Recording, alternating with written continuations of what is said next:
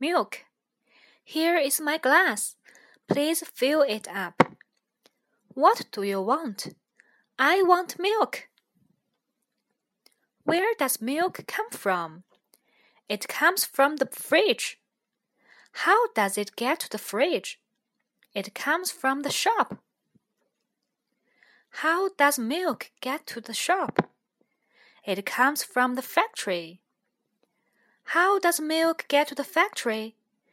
It comes from the farmer. How does the farmer get the milk? From the cow, the cow.